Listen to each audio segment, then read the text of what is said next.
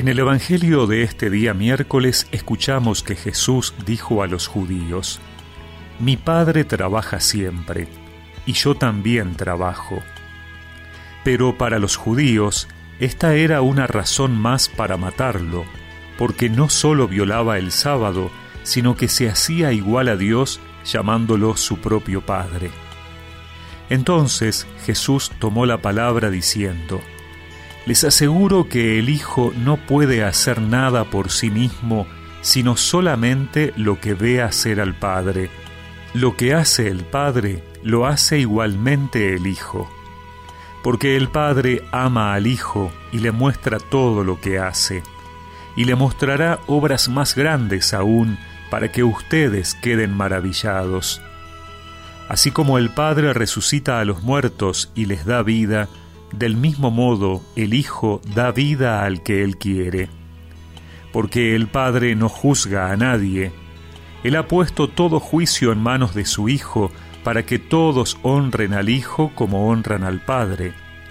El que no honra al Hijo, no honra al Padre que lo envió.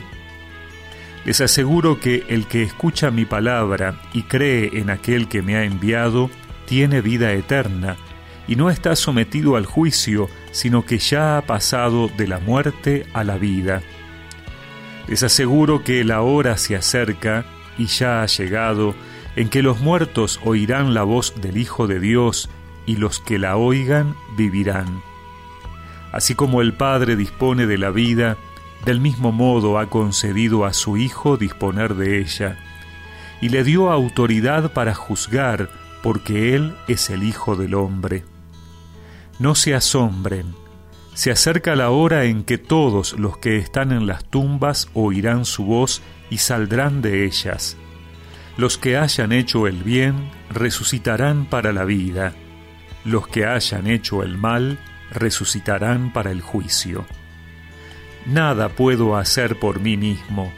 Yo juzgo de acuerdo con lo que oigo, y mi juicio es justo, porque lo que yo busco no es hacer mi voluntad, sino la de aquel que me envió.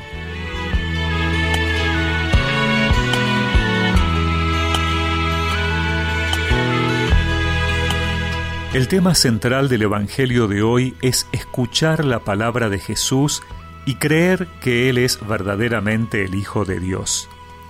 Estos son dos elementos que están íntimamente relacionados uno con otro. Si nosotros reconocemos verdaderamente que Jesús es Dios, entonces su palabra deja de ser una palabra como la de los demás para convertirse en palabra de Dios. Y si la palabra de Jesús lo que nosotros escuchamos en los Evangelios es verdaderamente palabra de Dios, debería ser algo sobre lo que no se duda o discute.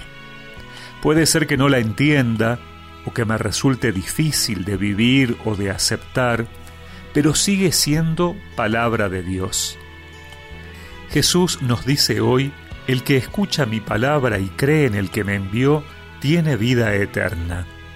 Por eso nos manifiesta que la fuente de la vida es su palabra, por ininteligible que pudiera parecer o por difícil que fuera el vivir de acuerdo a ella. La palabra de Jesús comunica la vida, y su palabra es palabra del Padre porque Él también escucha y hace su voluntad. Por eso su palabra no es un mero dato o información, no es una lección o instrucción que deba aprender de memoria, lo importante es llevarla a la vida, vivir de acuerdo a ella. En este tiempo de cuaresma, yo que escucho su palabra tan a menudo, me puedo preguntar cuánto ha transformado mi vida, cuánto me ha ayudado a cambiar, y si la escucho con oídos conscientes de que son la misma vida que Dios me quiere comunicar. Señor, tú tienes palabras de vida. Señor, tú tienes palabras de amor.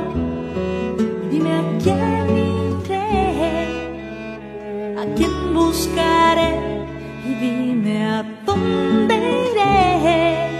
sin ti. Y recemos juntos esta oración. Señor, que al escuchar tu palabra pueda transformar mi vida de acuerdo a ella. Amén. Y que la bendición de Dios Todopoderoso, del Padre, del Hijo y del Espíritu Santo los acompañe siempre.